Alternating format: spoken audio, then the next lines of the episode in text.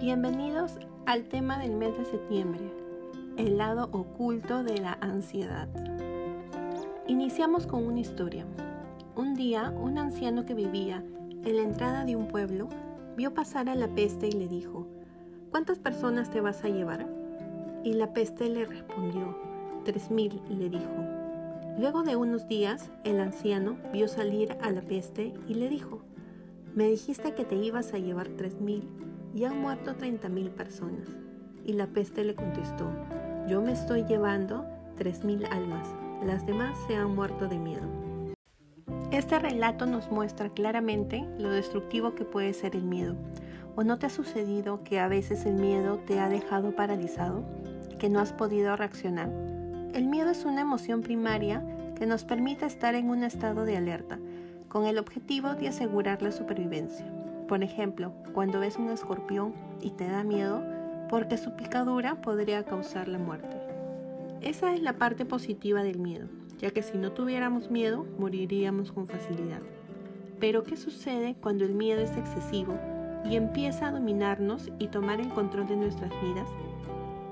Estar en un continuo estado de alerta genera que nuestro cuerpo sufra un desgaste a nivel del sistema nervioso, el cual dispara con mayor frecuencia y exceso sustancias neuroquímicas en nuestro cuerpo, desencadenando consecuencias negativas en otras partes del mismo, como por ejemplo en nuestro sistema digestivo, haciendo que vayamos con mayor frecuencia al baño, nuestro sistema circulatorio haciendo que la presión arterial suba o baje, a nuestra piel con la aparición o generación de alergias, entre muchas otras manifestaciones negativas para la salud. Cada uno de nosotros tiene una representación interna del miedo. Lo que para uno puede ser algo estresante, para la otra persona puede ser placentero. Por ejemplo, a una persona le puede gustar el mar y a la otra tener un miedo terrible. O a una persona le puede gustar exponer en público y la otra sentirse totalmente paralizada al estar frente al público. Esta configuración personal del miedo va a depender de las vivencias que hayamos tenido, sobre todo en nuestra niñez, en nuestra infancia, que es en donde las experiencias se viven con mayor intensidad y forman la base de nuestra personalidad. Cada uno de nosotros tiene una forma diferente de entender el mundo, que no es mejor ni peor, son únicas e importantes. Pero ¿qué sucede cuando aparece la ansiedad? Según el DCM5, la ansiedad es una respuesta emocional anticipatoria hacia una amenaza futura, mientras que el miedo es una respuesta emocional a una amenaza inminente, real o imaginaria. La ansiedad vendría a ser como el miedo al miedo. Las personas que viven con ansiedad muestran una preocupación constante ante un hecho que ocurrió en el pasado y piensan que en cualquier momento va a volver a ocurrir. Por ejemplo, alguna vez puede haber sufrido un robo y la ansiedad genera que cada vez que esta persona salga a la calle piense que le van a robar.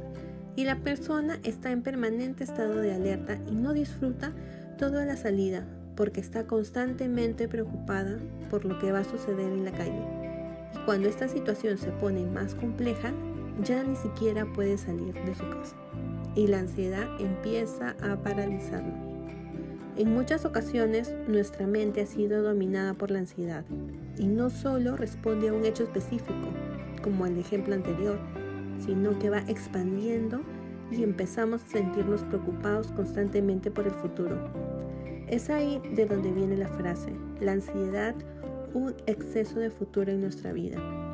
La persona se siente angustiada por diferentes situaciones, salud, trabajo, pareja, amigos, entre otros, encontrándose permanentemente imaginando situaciones desastrosas de su futuro. Entonces, ¿qué podemos hacer para dejar de estar dominados por la ansiedad? Voy a dejar algunas recomendaciones para que puedas empezar a tomar el control de tu vida y no dejar que la ansiedad te siga dominando. Sin embargo, dependiendo del grado de ansiedad, las técnicas tendrán que ser dirigidas por un profesional de la salud ya sea que requiera una guía más especializada para cada caso. En primer lugar, vamos a entender cómo funciona en nuestra mente a través de este ejemplo. La situación concreta es la siguiente. un niño tiene que exponer un tema en la clase de estudio y es de temperamento introvertido, lo cual ya le dificultaba un poco realizar esta tarea. Sin embargo, tenía que hacerlo y se paró frente a sus compañeros y al ver que todas las caras lo miraban, sintió que no podía hablar. En eso sus compañeros se comenzaron a burlar de él. En la actualidad, este niño es un adulto que no puede hablar en público y está constantemente preocupado cuando lo tiene que hacer. Además, en el transcurso de su vida, la ansiedad se ha ido incrementando y ahora también es muy sensible a la crítica y presenta dificultades para dar su opinión. ¿Qué ocurre adentro de su mente? Cuando nos enfrentamos a cualquier situación desconocida por primera vez, no tenemos un registro previo de ello y por consiguiente surge un miedo inicial, que es el de supervivencia, porque no sabemos si la situación nos va a generar algún daño y esto es natural e instintivo. Para el caso del ejemplo, el niño sintió miedo al hablar en público, por primera vez, que hasta ese punto es normal, sin embargo, cuando recibe una respuesta negativa del medio, la persona guarda en su cerebro esa situación en un recuerdo con toda la emoción negativa que sintió en ese momento. Y quedó configurado para él que hablar en público es amenazante y que puede hacerle daño.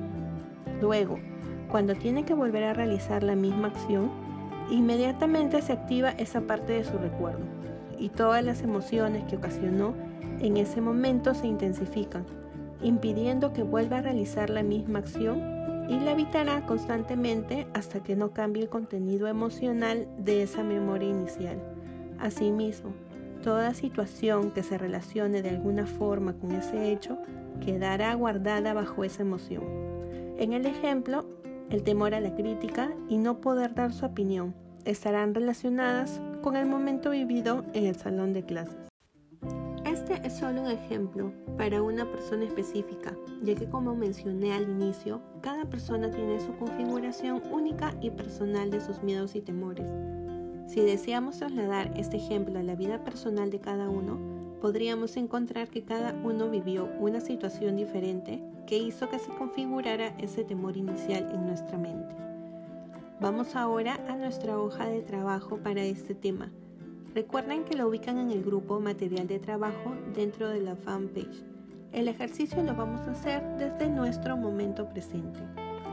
Respondamos a las preguntas. Número 1. ¿En qué situaciones de mi vida es en las que me he sentido más ansiosa o ansioso?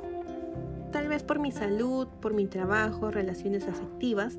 Vamos a enfocarnos en el momento presente y anotamos nuestras respuestas en la hoja de trabajo. Pregunta número 2. Reconoce cómo está afectando esta situación en tu vida diaria. En este espacio vamos anotando las consecuencias a nivel de comportamiento, por ejemplo, cosas que he dejado de hacer o que estoy haciendo en exceso a raíz de ese miedo o ansiedad. Conforme vayamos identificando y reconociendo nuestros temores, vamos a poder retomar el control y no actuar de forma automática. En la pregunta 3 nos vamos a hacer el siguiente cuestionamiento. ¿Para qué hago lo que hago o lo que he dejado de hacer? Y vamos anotando las respuestas en el formato. Pregunta número 4. ¿De alguna forma me estoy afectando al realizar esta conducta? ¿Cómo me afecta la conducta que estoy realizando actualmente? Aquí vamos a escribir todas las consecuencias negativas que me producen estas situaciones de ansiedad. Pregunta número 5. Tomar conciencia del momento presente y empezar a tomar acción.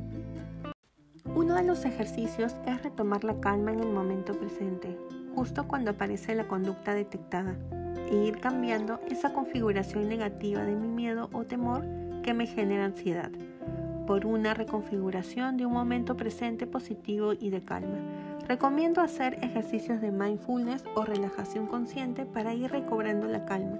Solo la práctica y la constancia harán que vayamos reconfigurando nuestros miedos. Recuerda que el cambio depende de cada uno y de la perseverancia que le impriman las acciones que realice. No te pierdas el próximo episodio, donde estaré dando algunos ejercicios de relajación para poder aplicarlos en el momento que se presenta nuestra conducta de ansiedad o de temor. Sígueme también en mis redes sociales, en Facebook o en Instagram y también puedes encontrar información en mi blog que llevan este mismo nombre. Nos encontramos en un siguiente episodio.